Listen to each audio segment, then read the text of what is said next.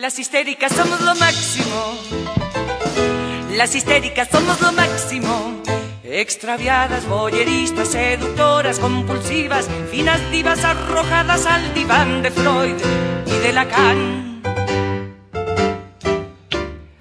Hola, ¿qué tal? ¿Cómo les va? Muy buenas tardes a todos mis queridos. Mi querido Laterío, ¿cómo están?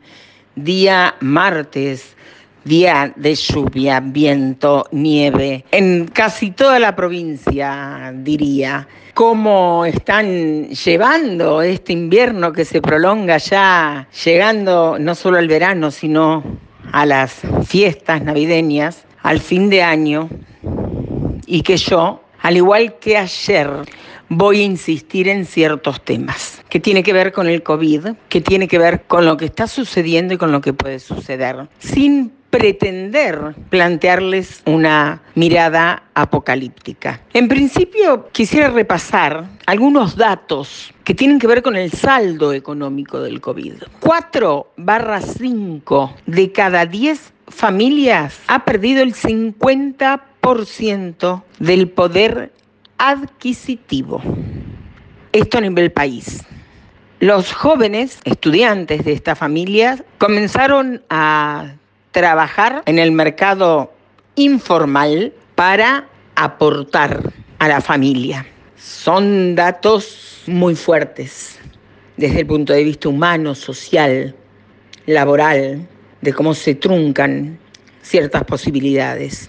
El FMI dijo que América Latina es la región más golpeada por el COVID y que la crisis económica es brutal.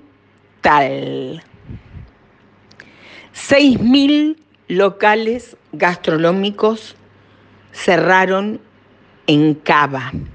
No se puede seguir viviendo del subsidio ya, ni de las ayudas de ANSES no hay plata. No se puede seguir emitiendo un solo papel más. ¿Cuál es el valor de nuestra moneda? A mayor inflación, más devaluación. ¿Qué respaldo tenemos? ¿Es dinero con respaldo o es papel circulando? En breve, en algunos países, el peso argentino no va a cotizar.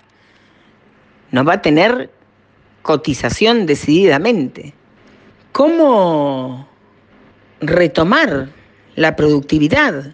¿Cómo se restablece el circuito laboral nuevamente? La verdad es que son preguntas que, que, no tienen respuesta y que no la van a tener al corto plazo. No sabemos cómo carajo vamos a salir de esto. Y lo que se vislumbra, ojalá pudiera decirles, son estrategias poco claras. No, yo no veo estrategia.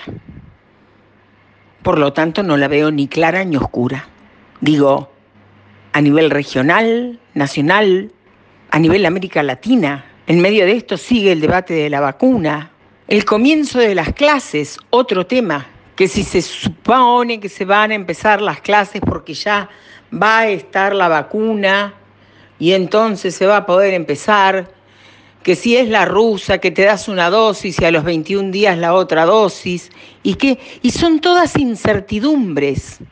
Y das un paso en una baldosa y vas un poco más adelante y no sabes siquiera si hay piso donde apoyar los pies. Esto no es una realidad individual, esto es una realidad colectiva, provincial, nacional e internacional que está provocando esta pandemia que está azotando de una manera cruel, definitivamente cruel, al mundo. Está muy compleja la situación en Tolwyn. Hay muchos casos activos, aislados, y si bien los viernes son los días de la lata Tolwyn, lo menciono porque van a venir visitantes para las fiestas, a las cabañas, respeten los protocolos. No queda otra. Cuídate vos, cuídate al otro. Cuídate vos, cuida al otro. Cuidemos a esta comunidad que nos tiene como protagonistas.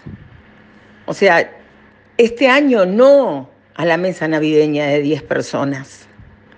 Sabemos que en algunos lugares, creo que en Cava sí concretamente fue, que autorizaron fiestas al aire libre de hasta 200 jóvenes este, después de las 12, etc. No tengo opinión, no tengo opinión. A lo largo de la semana hay muchas cosas que se van a ir sabiendo. Para cerrar les digo que sesionó el Consejo de la Magistratura.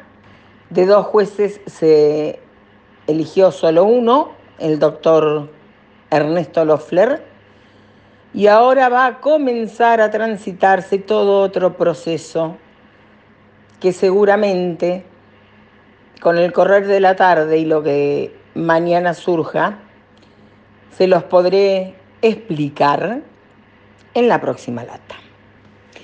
Mis queridos, los quiero. Gracias, oyentes míos, por acompañarme, por estar al lado mío, por hacerme llegar mensajes. Los quiero mucho. Que tengan un buen fin de jornada. En caso de que no los vea. Buenos días, buenas tardes y buenas noches. de tan macho ya no sé si poner punto final o ponerle el punto G.